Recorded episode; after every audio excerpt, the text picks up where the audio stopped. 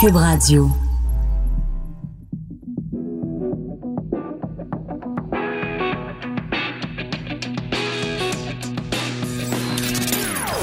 Des opinions bien à elle. Sophie Durocher. Son franc-parler ne laisse personne indifférent.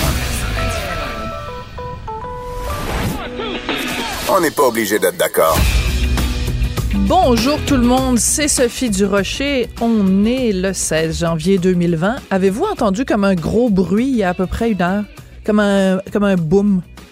C'est le bruit qu'a fait la décision euh, dans la cause de, euh, vous savez, l'ex-argentier du Parti libéral, Marc Bibot, qui s'adressait à la Cour suprême du Canada parce qu'il voulait empêcher qu'on connaisse les motifs qui ont mené euh, l'UPAC à déposer deux mandats de perquisition qu'il visait en août 2016. je vous explique, c'est un petit peu, il faut juste revenir un petit peu en arrière. Donc, depuis le début, Marc Bibot, qui est vraiment au cœur de l'enquête mâchurée de l'UPAC, il y a lui, il y a l'ex-premier ministre Jean Charest, il y a Violette Trépanier. Euh, et le l'UPAC avait des mandats de perquisition pour perquisitionner dans les différentes entreprises, différents bureaux de Marc Bibot. Et Marc Bibot refusait que les journalistes, et donc par le fait même la population au complet, aient accès aux mandats. Pourquoi l'UPAC voulait perquisitionner? Bon, alors il s'est rendu jusqu'à la Cour suprême. La Cour suprême vient de dire qu'elle n'entendra pas donc la cause de Marc Bibot. Ce qui fait que maintenant, vous, moi et tout le monde, on peut savoir ce qu'il y avait dans ces mandats. Et quand on regarde ce qu'il y a dans les mandats, ce qui a justifié que l'UPAC voulait perquisitionner dans les bureaux de M. Bibot, ben, on comprend pourquoi M. Bibot voulait pas que ça se sache. C'est assez dévastateur. Je vais vous en lire quelques extraits. Je rentrerai pas au complet dans tout ça. Vous allez voir ça, évidemment, dans les différents euh, bulletins de, de nouvelles. Vous allez pouvoir suivre ça. Mais c'est quand même drôlement intéressant en gros, des dirigeants de différentes entreprises ont dit avoir subi des pressions de M. Bibot pour donner de l'argent au Parti libéral en échange, évidemment, de contrats. Certains parlent de peur, d'intimidation ou de menace. Donc, tout ce qui grouille et grenouille autour des allégations, des rumeurs, des éléments qu'on soupçonnait autour du Parti libéral, c'est ça. Peur, intimidation, menace. Un employé du, une employée du cabinet du premier ministre à l'époque de Jean Charest a dit que des documents privilégiés du ministère des Transports étaient transmis à Marc Bibot. Mais je vous le rappelle, Marc Bibot est argentier du Parti libéral. Il n'y a aucun poste au gouvernement. Qu'est-ce que c'est ça, cette affaire-là? Que Marc Bibot a accès à des documents privilégiés du ministère des Transports. Dans une déclaration officielle filmée par la police, Lino Zambito raconte qu'en décembre 2007, Pierre Bibot, qui était à l'Auto-Québec à l'époque, lui a demandé 50 000 en argent comptant pour le premier ministre Jean Charest. Par contre, il n'y a aucun témoin qui peut corroborer cette information. Je vous donne d'autres éléments. OK? Euh, un des euh, dirigeants d'entreprise considère que plus il donnait, plus il avait de contrats. On peut pas rêver d'une meilleure définition de ce que c'est un retour d'ascenseur plus l'entrepreneur donne au Parti libéral, plus il a de contrats. Il y en a pour 35 pages comme ça d'allégations de dizaines de dirigeants d'entreprises qui ont livré des témoignages à l'UPAC. Et c'est pour ça que l'UPAC voulait perquisitionner dans les bureaux de M. Bibot et ses différentes entreprises. Alors, pour l'instant, évidemment, ni M. Bibot ni M. Charret ne sont accusés de quoi que ce soit, ni Violette Trépanier, ni tout ce monde-là mais ça permet quand même de comprendre, d'avoir un meilleur portrait de ce qui se cache dans l'enquête mâchurée. Puis on en parlait au cours des derniers jours euh, à l'antenne de Cube, à quel point il faut pas croire à une théorie du complot qui fait qu'il y a des délais interminables dans l'enquête mâchurée. Surtout quand des gens comme M. Bibot invoquent, par exemple, le secret qui unit euh, un client et son avocat, qui fait qu'il y a plein de documents auxquels on n'avait pas accès et M. Bibot qui va jusqu'à la Cour suprême parce qu'il veut pas qu'on comprenne, qu'on connaisse le contenu des mandats. Mais plus ça va, puis grâce aux travaux des différents bureaux d'enquête, dont le bureau d'enquête du Journal de Montréal, Journal de Québec, ben on en sait un petit peu plus. Et je vous dirais que ça regarde pas bien parce que ces informations-là, concernant Marc Bibot, ben veut, veut pas, d'une certaine façon, ça éclabousse quand même, directement ou indirectement, l'ex-premier ministre Jean Charest, qui, je vous le rappelle, jongle ces jours-ci avec l'idée de se présenter à la chefferie du Parti conservateur. Alors, c'est les informations qu'on a pour l'instant, je vous en donne vraiment juste euh, un, échantillon là, à dose homéopathique, mais vraiment, cette enquête-là m'a On a assez hâte que ça aboutisse, mais on en sait un petit peu plus maintenant grâce à la divulgation des mandats de perquisition de l'UPAC. Et moi, quand je lis ce genre d'informations-là, ça me fait pousser un bain gros. Ben voyons donc. On n'est pas obligé d'être d'accord. Joignez-vous à la discussion. Appelez ou textez. 187 Cube Radio. 1877 827 2346.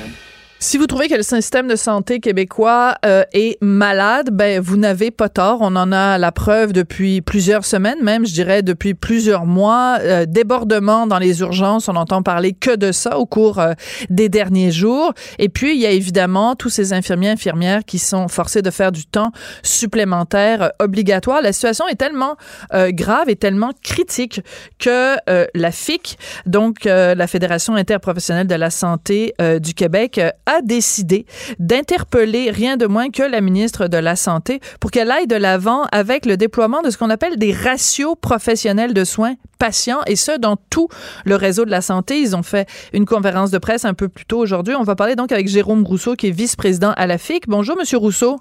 Bonjour madame Zorocher. Le système de santé euh, au Québec, euh, ça va bien. Hein? C'est euh, c'est pas c'est la bonne période et le bon endroit au monde où être malade en ce moment.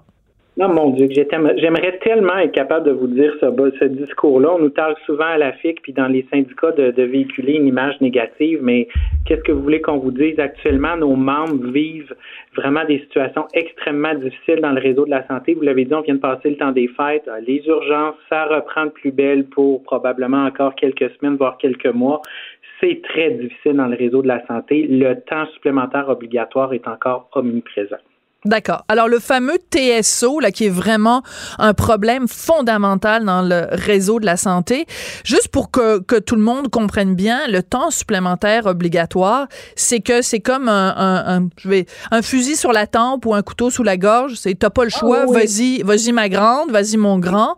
Et et comment ça se fait que le ministère de la Santé est pas capable de comprendre que c'est inacceptable et qu'on peut pas mener des employés jusqu'à l'épuisement de cette façon-là? Pourquoi vous en êtes réduit à convoquer une conférence de presse pour faire, pour brasser la cage de la ministre de la Santé? La mot a dit culture de gestion de dernière minute. On n'est pas capable de planifier des équipes de soins à l'avance. On est toujours à la dernière minute. mais pourquoi? Parce qu'on a peur qu'un jour, il y ait quelqu'un de trop, Seigneur, qui travaille euh, un peu plus euh, de, de, façon allégée. Et c'est justement ce qu'on essaye de renverser à travers les ratios.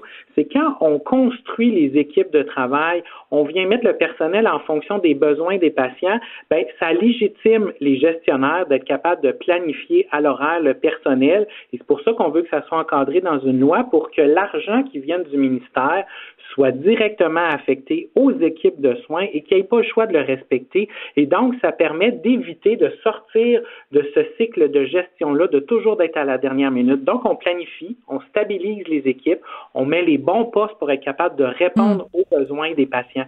C'est juste de changer le minding dans lequel on évolue depuis tant d'années dans le réseau de la santé. On coupe, on coupe, on coupe, on coupe. Et donc, les gestionnaires se retrouvent toujours à essayer de sauver des scènes des quarts de scène à tous les quarts de travail. Donc, c'est pour ça qu'on se retrouve toujours à la dernière minute en donnant des postes pas nécessairement attractifs. Et donc, on tourne en rond, on essaie de combler les trous toujours à la dernière minute, ce qui cause du fameux temps supplémentaire obligatoire. Puis j'aime bien l'image que vous l'avez dit, là, c'est vraiment un fusil sur la table. On vient de passer le temps des fêtes. Où mm. est-ce que nos familles nous attendent? on dit non, tu restes, t'as pas le choix.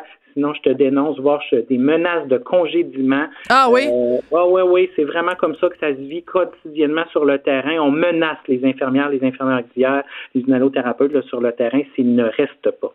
Mais quand vous faites cette affirmation-là, euh, Monsieur Rousseau, il faut, faut être capable de la, de la, du donner de la chair. Là, vous avez, vous avez vraiment des exemples, des témoignages précis euh, de, de personnel sur le terrain qui ont été l'objet de menaces s'ils ne faisaient pas du TSO, du temps supplémentaire obligatoire. Oui, tout à fait, tout à fait. C'est c'est vraiment quotidien. C'est c'est pas euh, c'est insidieux. Ça commence par ben vous savez, euh, je vais appeler l'ordre, je vais appeler ton nom professionnel. C'est ta responsabilité. On culpabilise beaucoup les professionnels en soins. Vous savez, c'est des professions prendre soin. On veut prendre soin de la population. Mais oui mais on nous joue dans la tête parce qu'on vient jouer sur ces émotions-là, en ben là, si c'était ta famille, tes parents, ben il faudrait que quelqu'un reste. Donc, on vraiment, on, on, culpabilise beaucoup les professionnels. Puis, ultimement, quand il y en a quelques-uns qui essayent de résister, ben ça se finit souvent en lettre euh, d'avis disciplinaire. Euh, j'en ai vu plusieurs là, dans les dernières hmm. années, dans les dernières années. Donc, effectivement, c'est quelque chose qui est très récurrent. Et c'est pour ça qu'on parle de ratio, c'est-à-dire sortons de ça pour être capable de stabiliser les équipes et d'arrêter de vivre ce, ce, cycle d'enfer-là qu'on vit dans le réseau. D'accord. Euh, vous parlez beaucoup euh, des, des, des, gestionnaires. Euh, est-ce qu'il y a trop de gestionnaires? Est-ce qu'il y a trop de chefs puis pas assez d'Indiens? Est-ce qu'il y a trop de chefs qui veulent gérer ça? Autrement dit, est-ce que la structure de notre système de santé, parce que je suis sûre que vous avez fait comme moi l'exercice à un moment donné d'aller voir l'organigramme là, du ministère de la Santé. On a l'impression d'être dans la maison des fous d'Astérix à la puissance 10. Est-ce qu'il y en a trop? Et est-ce que les décisions se prennent trop à Québec et pas assez localement? Il y a deux, euh, deux questions dans ma question. Oui, effectivement. Il y a trop de hauts gestionnaires, mais pas assez de gestionnaires terrain, parce que dans les dernières années, à cause des nombreuses coupures, oui, on a coupé beaucoup dans le personnel soignants, mais on a coupé beaucoup dans les cadres intermédiaires. Donc actuellement, on avait, moi j'ai connu quand j'ai commencé à travailler, je travaillais à l'urgence, j'avais une chef, une infirmière chef. Mm-hmm. Maintenant, on se retrouve avec des gestionnaires qui gèrent plusieurs départements.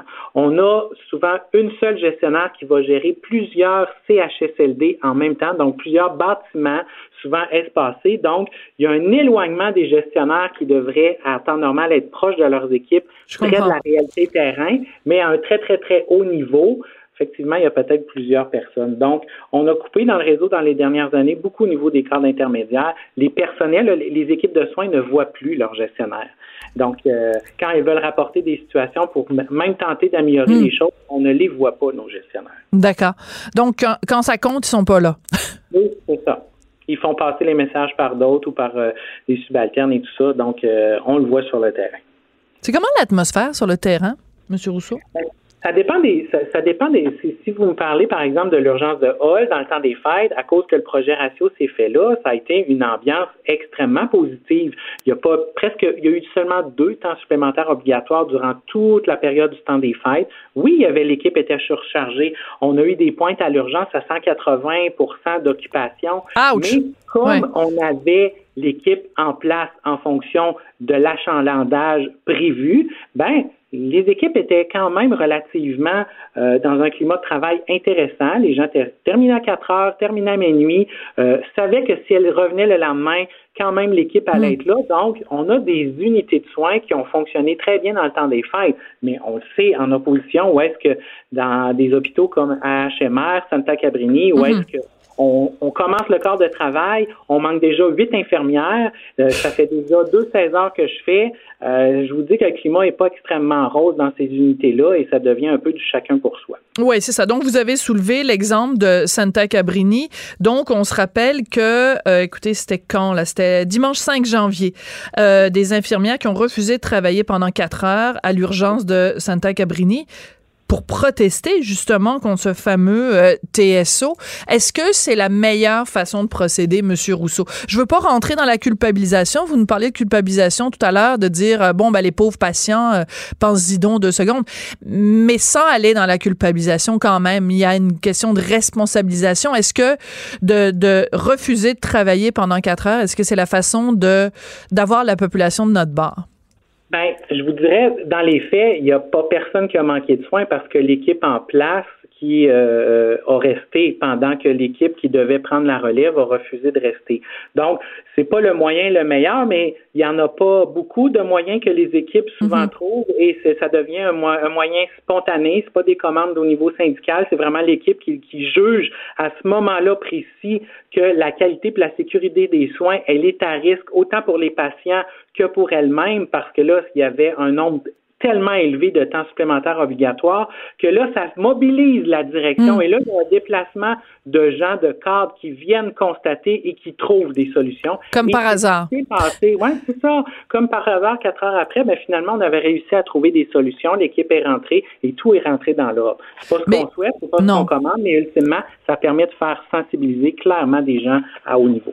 D'accord. Donc, c'est une façon de dire peut-être que la seule façon de faire bouger ce système-là, qui est quand même assez sclérosé, c'est, je ne veux pas dire la menace ou du chantage, mais c'est euh, sortir les biceps puis euh, faire les gros bras, puis euh, la méthode forte, autrement dit. La méthode douce, là, vous l'avez essayé, puis ça marche pas. Mais quand on utilise la méthode forte, ça, ça fait bouger les directions? Tout à fait, tout à fait. Ce genre de méthode-là, on l'a constaté. Là, à chaque fois qu'il y a eu des équipes qui spontanément ont, pris cette initiative-là, ben ça l'a fait bouger les choses. Il y a dans des établissements où il y a eu des sit par le passé, où est-ce que la direction après a pris en charge euh, la situation et tente de corriger le tir. Donc, on le sait. Euh, c'est des coups d'éclat souvent qui va déclencher une réelle prise de conscience puis les moyens d'action qui vont s'en suivre. Mm, oui.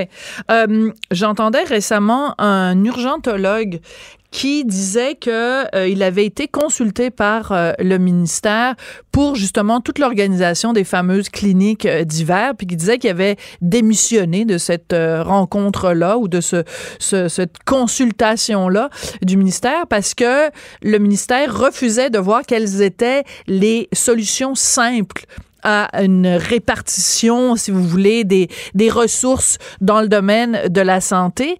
Est-ce que c'est le même genre de, situation que vous vivez où on a l'impression un peu que le ministère et euh, bon, ben évidemment, beaucoup des gens dans des bureaux euh, à Québec qui sont pas nécessairement au courant de ce qui se passe sur le terrain.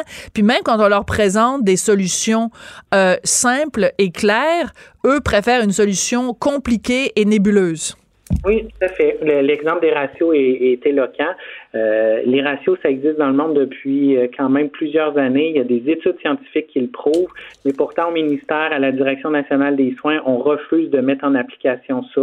Il a fallu le prouver à travers des projets qu'on a fait dans les derniers mois. Ça a fonctionné. Donc, hum. même à notre niveau, on le constate, il y a une espèce de réticence ou de vieille façon de faire qu'on dirait que c'est difficile à passer par-dessus, qu'il faut euh, prendre les grands moyens pour être capable de prouver que ça fonctionne, puis qu'on peut se sortir de ce hum. cycle-là dans lequel on est. Et c'est ce qu'on veut inverser. L'Australie, la Californie l'ont fait. Ah oui. capable de renverser le phénomène de pénurie dans lequel on est à travers justement les ratios parce que c'était le spectre que ça va réellement changer partout au Québec. Hum. On sait qu'on peut pas le faire du jour au lendemain, mais au moins ça prend le signal clair au départ qu'on veut le changer et progressivement dans les prochaines années, on va on va l'atteindre.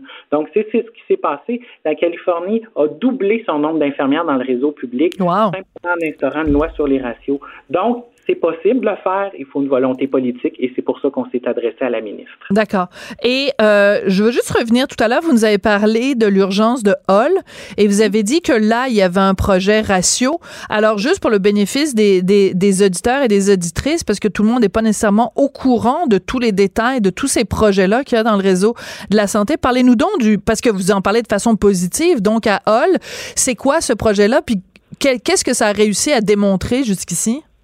Ben, en fait, on avait un gros problème au départ depuis plusieurs années, de façon générale, dans la région d'Outre-mer, mais spécifiquement à l'urgence de Hall. Il y avait beaucoup de postes vacants, il y avait beaucoup de temps supplémentaire, beaucoup de temps supplémentaire obligatoire.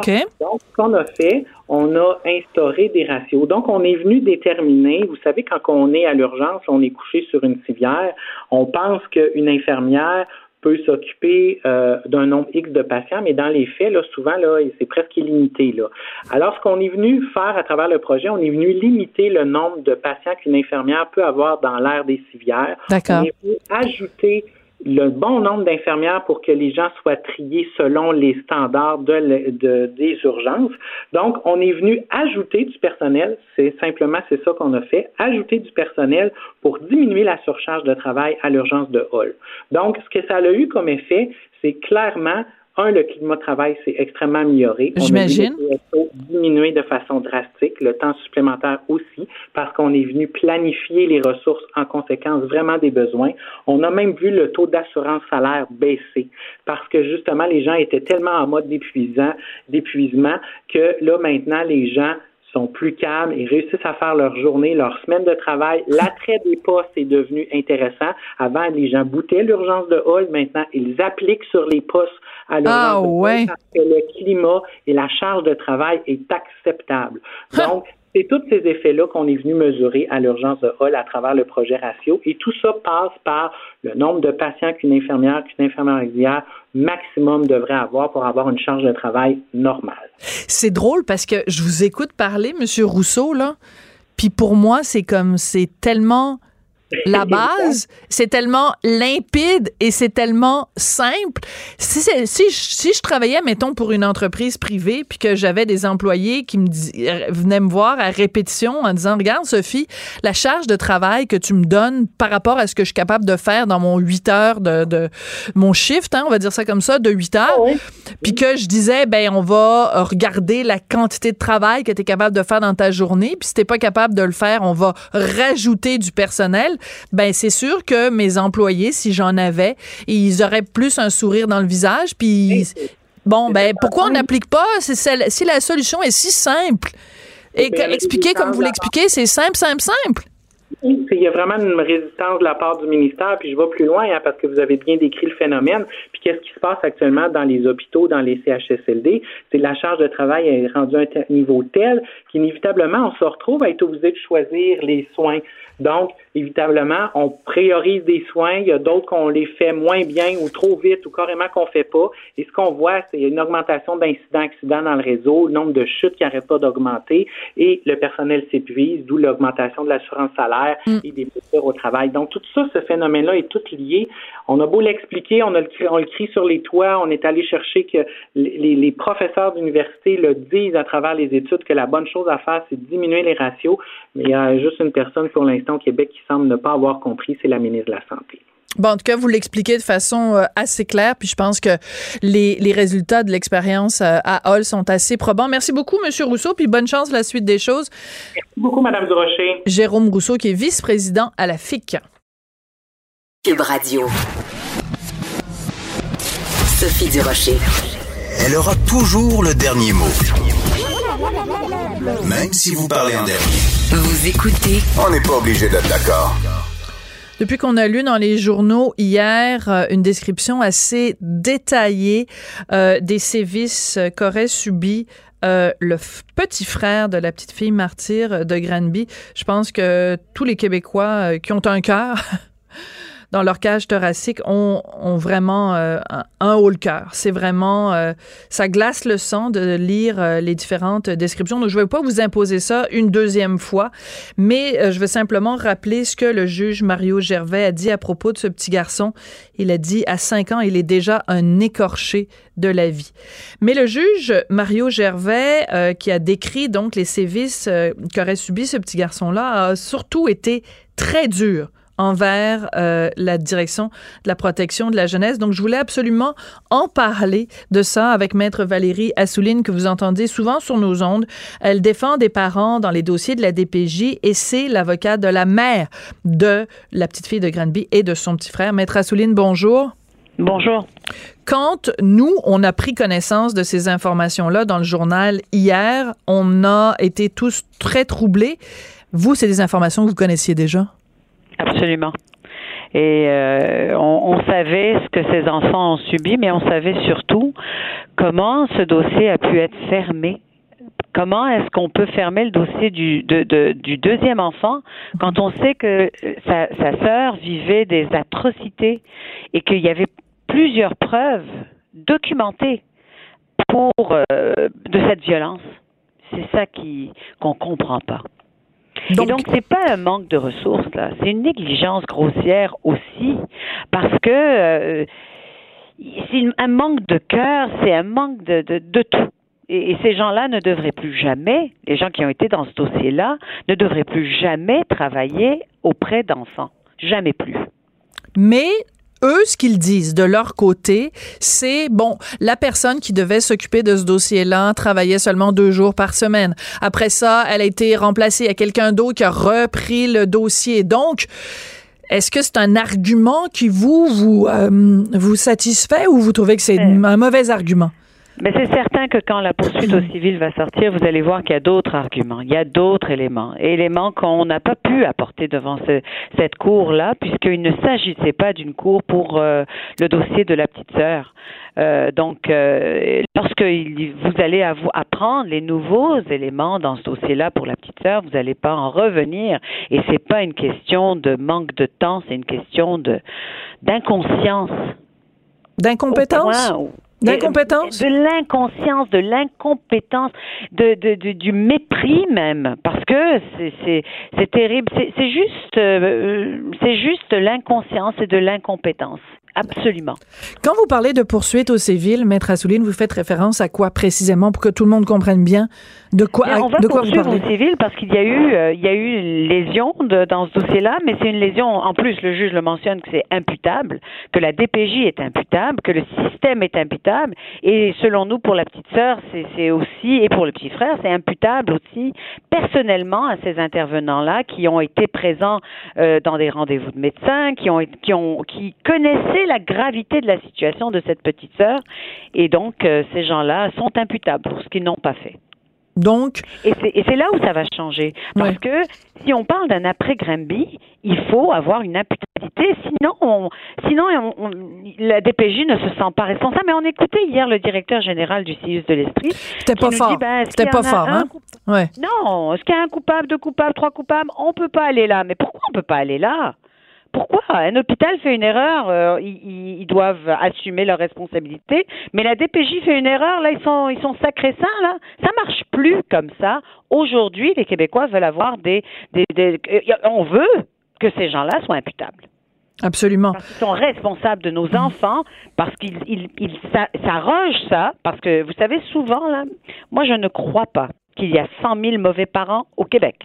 Il y a, il y a des parents, la DPJ est nécessaire dans des dossiers où il y a deux parents qui sont inaptes et où il n'y a pas de grands-parents non plus qui sont là. Mhm. Mais moi, je crois que la DPJ s'arroge des pouvoirs et que le curseur du danger a glissé, qu'aujourd'hui, on voit du danger partout aussi dans certains dossiers et on enlève des enfants et on les met dans un système qui ne fonctionne pas. Une bureaucratie, une structure bureaucratique qui, qui finit par se protéger elle-même. Hmm. Je veux vous faire entendre un extrait. Euh, l'ex-juge André Ruffo était en entrevue ce matin avec euh, Richard Martineau sur les ondes de, Cube. Je veux vous faire entendre ce qu'elle a dit, puis je veux que vous réagissiez à ça. Est-ce qu'il faudrait, faudrait tirer la plug sur la DPJ, la démanteler, ben, avoir un autre organisme? bien sûr qu'il faut démanteler la DPJ. Pour moi, il n'y a aucun doute. Il n'y a aucun doute, aucun doute. La responsabilité des enfants, ça appartient aux parents. Ensuite, ça appartient à la société, à la communauté autour. Ensuite, on met tous les filets.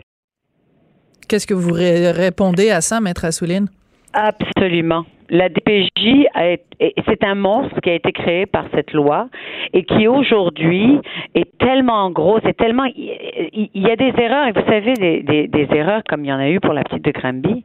Euh, moi, je, je vois des, des dossiers euh, où ça, ça fait tellement pas de sens là que oh, j'en reviens pas. Donnez-moi un euh, exemple. Donnez-moi un exemple. Je vous donne un exemple. Euh, il y, a, y, a, y, a, cette mère qui a, qui a eu, euh, qui a ses enfants qui ont été placés parce qu'elle avait un moment de désorganisation. Elle a appelé le CLSC pour avoir de l'aide, mais finalement c'est la DPJ qui est arrivée avant, qui lui a pris ses deux enfants, qui les a placés. Première famille d'accueil, ses enfants subissent de la violence. Bref, deuxième famille d'accueil, il n'y a pas de retour de ces enfants, alors que cette mère s'est se rétablit. C'est prise en main. Il n'y a pas de retour. Il faut passer à travers un processus. Il faut attendre des mois pour avoir date de cours. C'est de la folie furieuse. Et là, récemment, un des enfants dans ce dossier euh, a eu un appendicite qui s'est, euh, qui a eu une rupture d'appendicite. Et qui était au chevet de, de cet enfant? Cette mère. Vous pensez qu'après deux semaines qu'elle a été au, au chevet de cet enfant, la DPJ décide de lui rendre l'enfant? Non. Ils l'ont retourné dans la famille d'accueil? Ils l'ont retourné dans la famille d'accueil. Alors que pendant deux semaines, c'est cette mère qui était au chevet de l'enfant que la famille d'accueil n'est pas venue la visiter une seule fois. Et là, on doit passer en urgence. Alors, on attend des dates. Mais c'est fou ce qui se passe. C'est fou et il faut dénoncer. Et, et, on ne peut pas laisser ce système mettre en otage des parents qui, qui ont de l'allure et qui n'ont pas. vous savez, la loi de la protection de la jeunesse, c'est pas fait pour avoir, pour chercher le meilleur parent. Là, on choisit pas qui est le meilleur parent. Quand un parent est, apte à avoir son, son, enfant, on doit lui remettre son enfant. Mhm. Et ça des, semaines, des mois, des années. C'est pas normal. Oui, mais si je reviens à la petite fille de Granby, donc la, la, poursuite dont vous nous parliez, c'est la mère des enfants qui va poursuivre au civil qui nommément, parce qu'une poursuite, ça peut pas être juste vague. Donc, nommément, ça va être qui? Ça va être les gens du CIUS, ça va être les gens de la DPJ, ça va être des intervenants en particulier, nommément. Ça va être qui? Ça va être nommément des gens du CIUS en particulier. Ça va être nommément des gens qui euh, étaient dans ce dossier-là et qui étaient en contact direct avec cette famille et qui n'ont pas fait leur travail et qui n'ont pas et qui ont eu des appels de l'école et qui ont eu des appels de, d'intervenants à l'extérieur de la DPJ et qui n'ont quand même pas fait leur travail. Oui. Est-ce que c'est un cas Est-ce que c'est un cas, selon vous, maître Assouline, de non-assistance à une personne en, danger? Euh, Oui. Oui. Absolument. Absolument. Est-ce que des accusations criminelles seront portées? Ben, on a vu qu'elles ne le sont pas. Donc, voilà. Donc, c'est pour ça que vous n'avez pas le choix d'aller au civil. Exact mais en même temps, ce que vous nous décrivez ou ce que différents intervenants nous, nous, nous décrivent quand on parle de la DPJ, c'est comme des, des, des, extrêmes. Soit on en fait trop pour euh, des parents qui pourraient être aptes, soit on n'en fait pas assez pour des parents qui sont inaptes. Euh, on a l'impression qu'il n'y a pas de juste milieu quand vient le temps de parler de la DPJ. Mais parce qu'il y a un problème de formation. Je pense que la juge Ruffo en a parlé ce matin. Il y a un problème de formation. Il y a un problème de formation de, des intervenants qui, pour la plupart, euh, il y en a qui sont excellents. Il y a des interventions qui sont excellentes, nécessaires de la part de la DPJ. Il y a des parents qui sont mauvais, qui ont besoin et que c'est nécessaire d'enlever des enfants. Mais aujourd'hui, on enlève des enfants pour aliénation parentale, pour conflit de, de, de, de séparation. Ça, ça marche pas. Pour des organisations, ça ne marche pas. Comment justifier qu'un parent peut, par exemple, être au chevet de son enfant pendant deux semaines, mhm. dormir là à l'hôpital, et qu'en sortant de l'hôpital, il retourne à la famille d'accueil et que les accès soient, soient sont minimisés? Comment est-ce qu'on peut justifier ça? Dans une société qui, où on se dit on défend les enfants. Il y a une commission là qui regarde ça, la commission Laurent. Des actions comme ça. On a une commission aujourd'hui et encore, il y a des intervenants au Québec qui se permettent d'agir comme ça. Et on est coincé dans un système judiciaire aussi, où il y a des dates et où les, tribunaux sont submergés. Alors, on peut pas non plus blâmer la, la, machine judiciaire qui est, qui est juste débordée. Ben oui, tout à fait. Mais c'est quand je parlais dans, dans, une entrevue précédente, je parlais du système de santé qui est débordé, le système judiciaire est débordé. Dans les écoles, c'est débordé. Et ça va bien au Québec, hein, vraiment formidable. On commence l'année 2020 euh, en pleine forme. Euh, je veux revenir euh, au témoignage donc que qu'a relaté le juge Marc Gervais dans son dans son dans son jugement concernant le, le petit frère. Mario, pardon, excusez-moi. Euh, il parle de euh, bon des douches froides au visage qui ont été euh, imposées au petit garçon. On lui a mis de l'adhésif, du ruban adhésif sur la bouche, attaché à son lit à l'aide d'une ceinture. ses cheveux étaient tellement souvent fait tirer les cheveux et tellement fort que il y avait des plaques sur sur le crâne. Et quand il il est dans une famille d'accueil. Euh, à un moment donné, il fait tomber euh, une tasse de café et il regarde, euh, je pense c'est la, mère ou le père dans la famille d'accueil en disant tu vas me taper, hein, parce que bon, il est habitué à ça. Chaque fois qu'il fait une, petite bêtise, c'est ça qui lui arrive. Mhm. Comment peut-on imaginer que tous ces, ces, sévices là qui font passer mhm. Aurore l'enfant martyr pour une, une, émission de passe-partout, Comment on peut imaginer que ces choses-là ont pu se produire au Québec et que des gens aient été euh, au courant de ça et que ça, ait pu se faire en toute impunité? Moi, ça, ne, ça ne rentre pas dans ma tête, Maître Assouline. Et, moi, ce qui ne rentre pas aussi dans ma tête, absolument, et c'est pour ça que ça, ça a causé les mois dans tout le Québec, et c'est pour ça qu'il y a une commission, mais ce qui ne rentre pas dans ma tête, c'est que ces gens-là euh, continuent à opérer euh, comme si de rien n'était, puis on nous dit encore que n'y a pas de coupable, et que c'est parce que euh, était débordée, et puis oui, c'est oui, il y a un problème peut-être de, de ressources dans, dans, dans, dans le système, mais ça ne justifie pas de ne pas avoir un plan, de ne pas voir l'enfant, alors qu'il y avait dans ce dossier-là euh, une enfant qui a été rencontrée par des policiers. Mhm. Ah Hein? oui? Et malgré cela, et c'est c'est pour ça. Donc, euh, co- comment est-ce qu'on peut fermer un dossier pour un enfant alors qu'une autre est rencontrée par le policier? Euh, Moi, je, ça marche pas dans ma tête. Et qu'on continue, que le directeur général du CIS de l'Estrie vient encore nous dire qu'il peut pas aller là, lui, blâmer qui que ce soit, mais au moins faites l'effort de blâmer quelqu'un. Au moins faites l'effort, ça va être, ça va calmer le, ça va, ça va calmer la, la colère euh, collective. Mais ils peuvent pas. Hmm. Ils n'arrivent pas. Ils n'arrivent pas parce que ça fait 40 ans qu'il n'y a pas de coupable dans ce système. Hmm. Parce que ça fait 40 ans où même les, les, les experts qui viennent parler sont payés par la DPJ. Et je crois que la, la, la, la juge Ruffo en parlait de ça. Oh, S'il n'y a pas partialité des experts, il y a au moins apparence de partialité.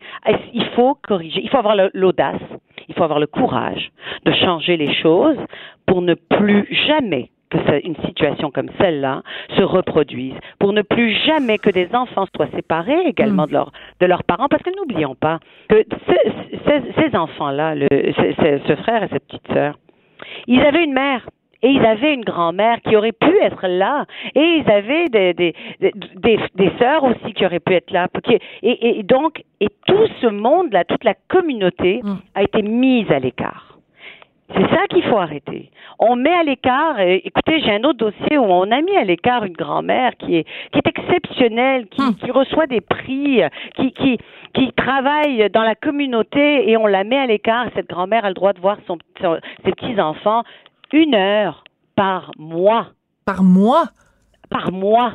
Une heure par mois. Mais au nom si de vous quoi? avez des grands-parents dans votre vie, moi je sais que c'est une façon, ça serait une, une, une façon de de de de de de, tuer certains grands-parents euh, euh, euh, Absolument. euh, émotionnellement là.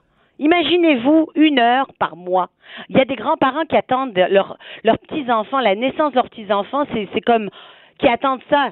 Et une fois qu'ils naissent, c'est une heure par mois pour tes petits-enfants. Pourquoi? Pour aliénation parentale. Mais il y a de quoi. Et, et puis, on n'a pas de moyens parce qu'il faut passer à travers un système qui est lourd. Mm. Qui est lourd, qui est débordé, qui est lourd. Alors, qu'est-ce qu'on fait aujourd'hui Et c'est ma question à Madame Laurent.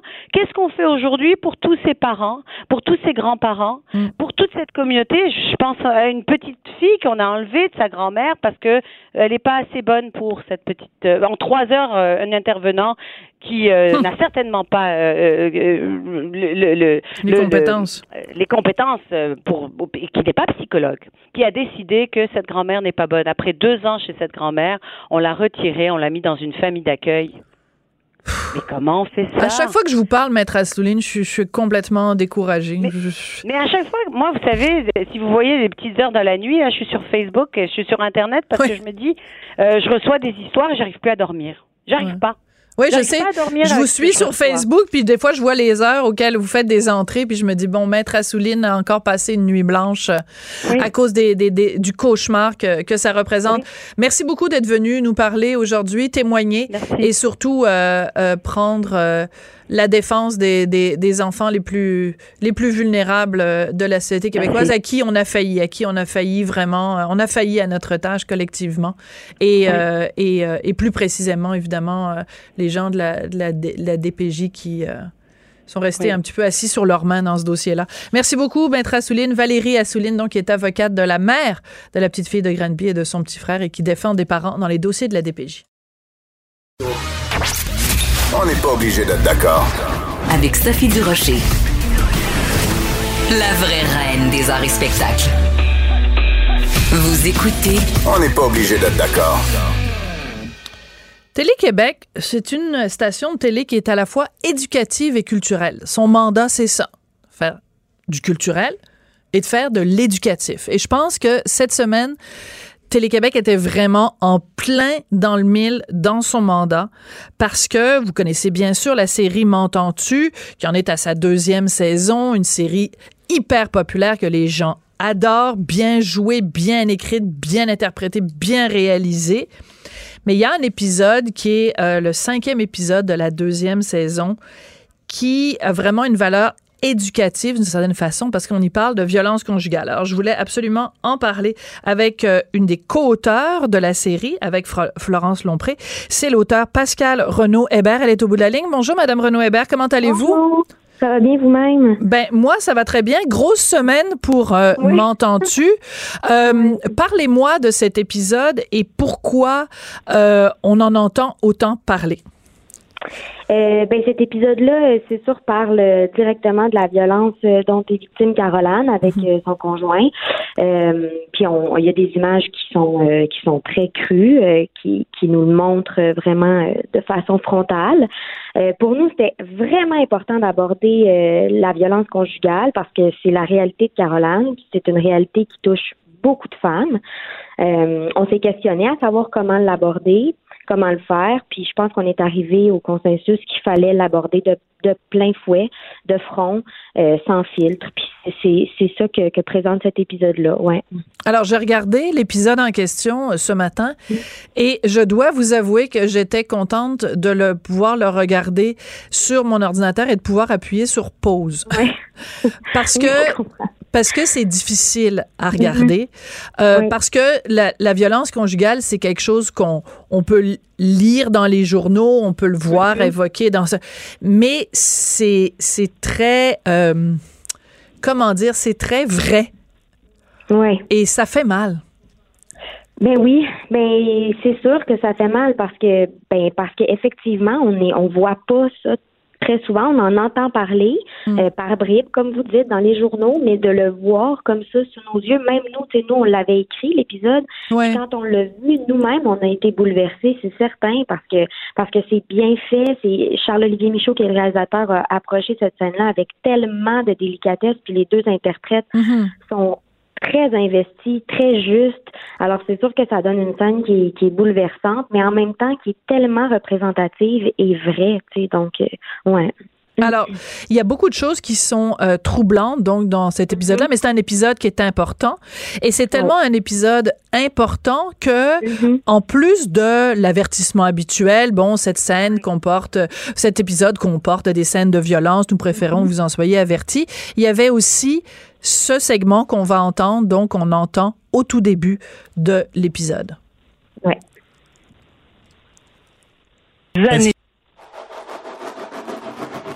Les premières secondes de cet épisode sont choquantes. Les premiers signes de violence le sont aussi. Écoute-moi. Si as peur. Si tu te sens impuissante. Impuissant. Si tu veux consulter. Si tu es témoin. Écoute-moi. Tu peux trouver de l'aide sur m'entends-tu.téléquébec.tv. C'est percutant. Oui. Oui. Ben, c'est euh, ce, message-là de qui est avant l'épisode, c'était une initiative de, de Télé-Québec, puis on a été vraiment euh, vraiment emballée et, très heureuse que Télé-Québec propose euh, ce genre de message-là parce que euh, nous, comme, comme auteurs, on a, on a fait beaucoup de recherches sur le terrain. On a parlé avec, euh, avec des intervenantes, avec des victimes de violences conjugales, avec des policiers hmm. pour faire un, travail exhaustif puis arriver à présenter quelque chose qui serait complètement en, en phase avec ce qui se passe pour vrai. Maintenant, c'est une chose de le montrer, mais c'est aussi une autre chose de donner des pistes. C'est-à-dire que si, comme victime ou comme témoin, on voit cet épisode-là, c'est important, je, je, je pense, qu'il y ait des ressources, qu'on ait aussi une ouverture, c'est-à-dire qu'est-ce qu'on peut faire, vers qui on peut se tourner.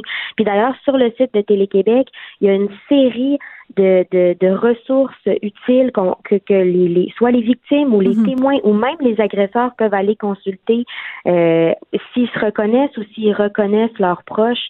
Ce qui fait que ça donne, c'est que non seulement on le voit, ce qui peut allumer des lumières, mais en plus, on, on, on donne on, on, donne des pistes à ces gens-là, des ressources pour pouvoir aller aller questionner puis euh, ouais puis aider. Il y a une, euh, une scène, euh, une phrase que euh, le personnage de Caroline, donc qui est interprété par Eve Landry, qu'elle dit peu après avoir été frappée par son conjoint. Elle dit Je suis désolée, je m'excuse tellement. Ouais. Ben, c'est que en fait, le, dans la violence conjugale, tu sais, il y a, y a le cycle se répète constamment. Puis euh, euh, donc le, le cycle de la violence, c'est la, la, première phase, c'est la tension, ensuite c'est la crise, après c'est l'accalmie, la justification, puis après ça c'est la lune de miel. Ok, ça c'est un cycle qui se répète tout le temps. Tension, crise, tension, crise, accalmie, lune, de, miel. Ouais, fait que dans, dans la tension, il y a des, des phrases, euh, un comportement inquiétant qui va déstabiliser la mm. victime. Après, il y a un moment de crise, donc c'est un geste violent. Après, il y a un moment d'accalmie et de justification où l'agresseur va justifier ce qui s'est passé, puis hmm. souvent en remettant sur les épaules de la victime pourquoi il a fait ça. C'est-à-dire, hmm. si tu n'avais pas fait ça, si tu n'avais pas dit ça, si tu n'étais pas habillé comme ça, si tu n'avais pas parlé à cette personne-là, tu, quand tu fais ça, tu me provoques.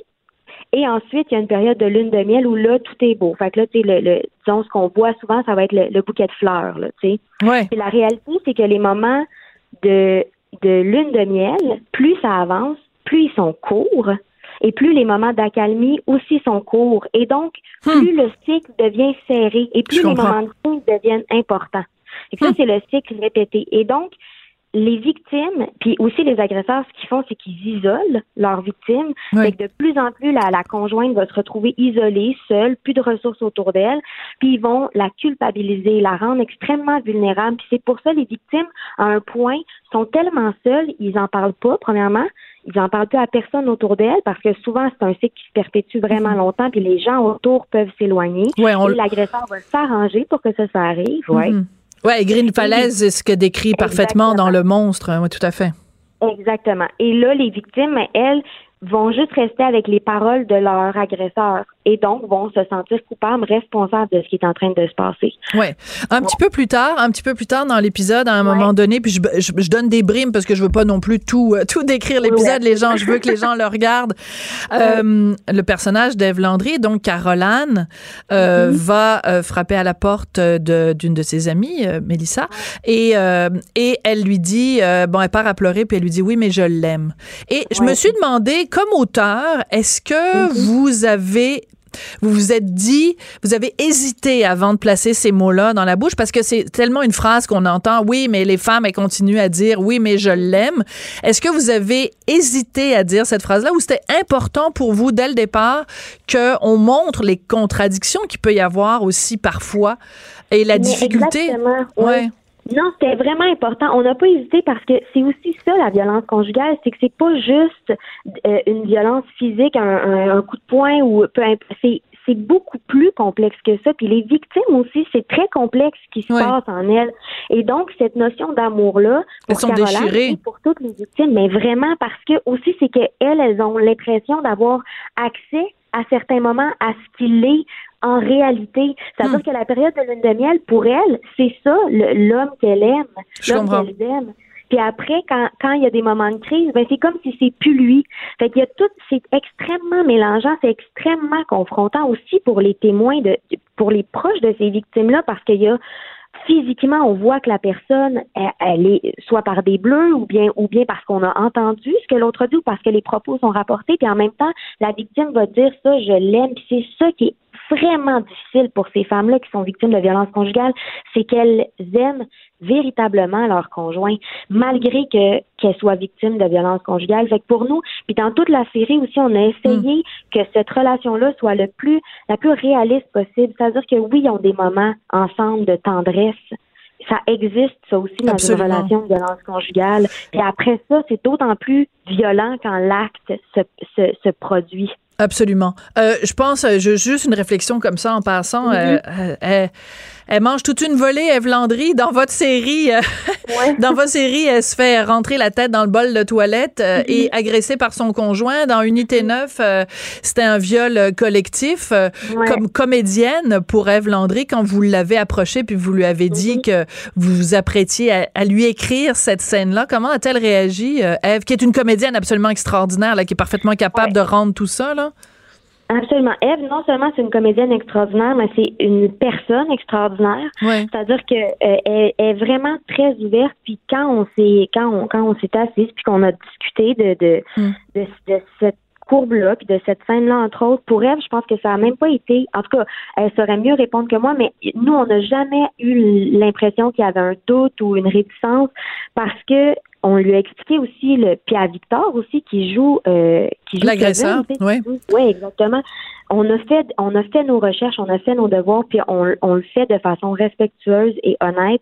Puis je pense que euh, à, à, partir de ce moment-là, c'est important aussi. Puis je pense qu'Ève mesurait à quel point c'est mm. important d'aborder ça, puis d'aller au bout au bout de cette de cette histoire-là euh, entre les deux, puis au bout de ce qu'ils vivent, puis de ce que de ce que le personnage de Caroline dit, qui est extrêmement difficile. Oui, l'épisode donc est, est d'ores et déjà disponible donc sur le site de Télé-Québec. Avez-vous déjà des réactions? Avez-vous déjà des témoignages? Est-ce que vous sentez déjà que ça a un impact? Ben nous, on, se fait écrire, oui, beaucoup euh, par des téléspectateurs, par des amis aussi. Les gens sont bouleversés c'est vrai. Euh, mais présentement, on a plutôt un retour positif, c'est-à-dire que je pense que les gens comprennent que c'est important d'en parler, euh, trouvent que c'est bien fait, c'est fait avec justesse et mm. euh, euh, donc les réactions sont assez positives jusqu'à présent. Puis c'est un, je dirais un, soulagement parce que c'est sûr que quand on écrit une scène comme ça puis qu'on présente une scène comme mm. ça à la télé, ben on, a une responsabilité. Puis une fois que, que, que le, le le retour est positif, c'est comme un peu ça ça ouais ça soulage ça soulage ouais ouais absolument ça n'a pas dû être une scène ça a pas dû être une scène qui était facile à écrire euh, non, ça a pas. Ben, je veux dire, ça a pris du temps. On a été, euh, on est, on l'a écrite et réécrite et réécrite. On a travaillé très fort sur cette scène-là, puis sur cette courbe-là en général de Caroline pour que ce soit le plus le plus honnête possible et que ça touche les gens. Ouais. Ben, en tout cas, vous nous touchez depuis le début avec euh, M'entends-tu? Habituellement, vous nous faites pas mal plus rire que ça, mais euh, mais c'est important de d'aborder ces sujets-là et vous le faites avec énormément de doigté. Alors, euh, félicitations à vous, à Florence Lompré, aux comédiens, à la réalisation, tout le monde. c'est vraiment un travail collectif qui, qui porte fruit. Puis cette mise en garde au début, vraiment, ça, ça rentre dedans. Merci beaucoup. Ben, Merci. Merci de m'avoir reçu. Merci, euh, Pascal Renaud Hébert, donc co-auteur de la série M'entends-tu? Donc, vous irez voir ça sur le site de Télé-Québec, sûrement sujet de beaucoup de discussions. Merci à Samuel Boulay-Grimard euh, à la mise en onde. Merci à Marie-Pierre Caillé à la recherche. Et euh, ben, merci à tout le monde à Cube qui a donné un coup de main parce que on a des petits soldats qui sont